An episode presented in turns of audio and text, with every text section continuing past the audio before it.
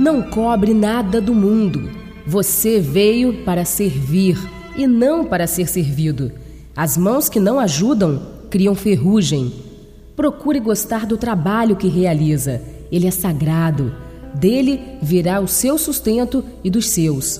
Por mais modesto que seja o seu ofício, por mais simplório que seja, é sagrado. Ele faz parte do universo onde todos precisam de todos. Por isso, você é tão importante quanto qualquer um. Fazendo a sua parte, com alegria no coração, Deus proverá. Primeiro, dê ao mundo com satisfação e tenha certeza, Ele saberá retribuir com generosidade.